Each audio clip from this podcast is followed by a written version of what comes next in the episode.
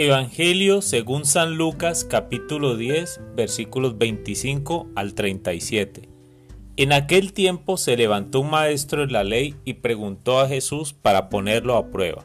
Maestro, ¿qué tengo que hacer para heredar la vida eterna? Él le dijo, ¿qué está escrito en la ley? ¿Qué lees en ella? Él respondió, Amarás al Señor tu Dios con todo tu corazón y con toda tu alma y con toda tu fuerza y con toda tu mente y a tu prójimo como a ti mismo.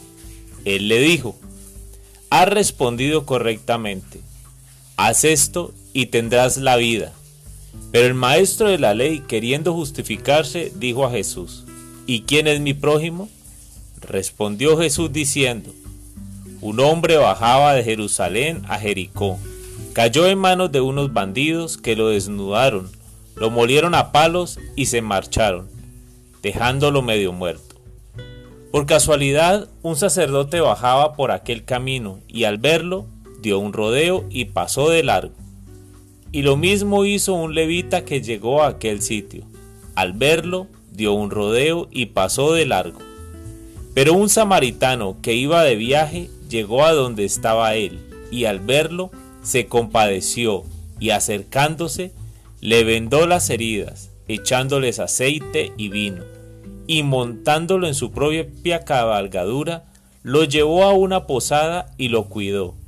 Al día siguiente, sacando dos denarios, se los dio al posadero y le dijo, Cuida de él, y lo que gastes de más, yo te pagaré cuando vuelva. ¿Cuál de estos tres te parece que ha sido prójimo del que cayó en manos de los bandidos? Él le dijo, el que practicó la misericordia con él. Jesús le dijo, anda y haz tú lo mismo. Palabra del Señor.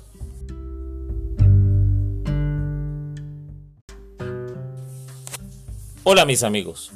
Una de las claves para entender la visión del Evangelio de Lucas está en la misericordia. Lucas nos presenta a un Jesús misericordioso donde tienen cabida todos y pone por encima de las leyes la compasión por el prójimo. Este es el caso de la parábola del buen samaritano.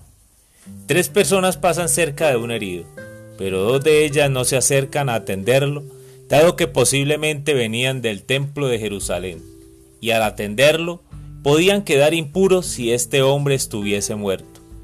Pero en contrapartida, un samaritano enemigo de los judíos atiende a este hombre, posiblemente judío. Jesús me invita y me recuerda la necesidad de romper ciertos esquemas mentales en pos del amor. Dios y el prójimo están en la misma línea del amor. No puedo amar a Dios sin amar al prójimo. No puedo alcanzar la vida eterna sin amar a Dios y al prójimo. Las palabras de odio, venganza y rechazo pasan al último plano. ¿Tendría usted compasión ante la necesidad de la persona que le traicionó en los negocios?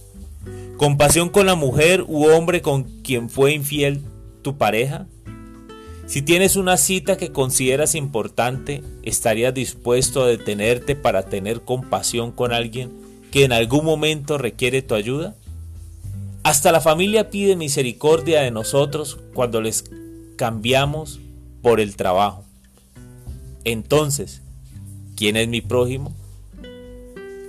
Reto. Definitivamente urge la práctica de las obras de misericordia. Que el Espíritu Santo nos muestre en este momento con quién debemos tener compasión.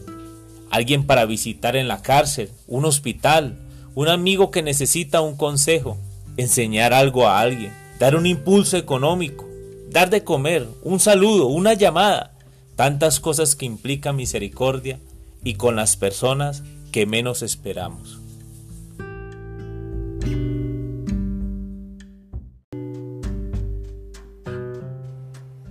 Señor, hazme un instrumento de tu paz. Donde haya odio, ponga amor. Donde haya ofensa, perdón. Donde haya duda, fe. Donde hay desesperanza, esperanza. Donde hay tinieblas, luz. Donde hay tristeza, alegría.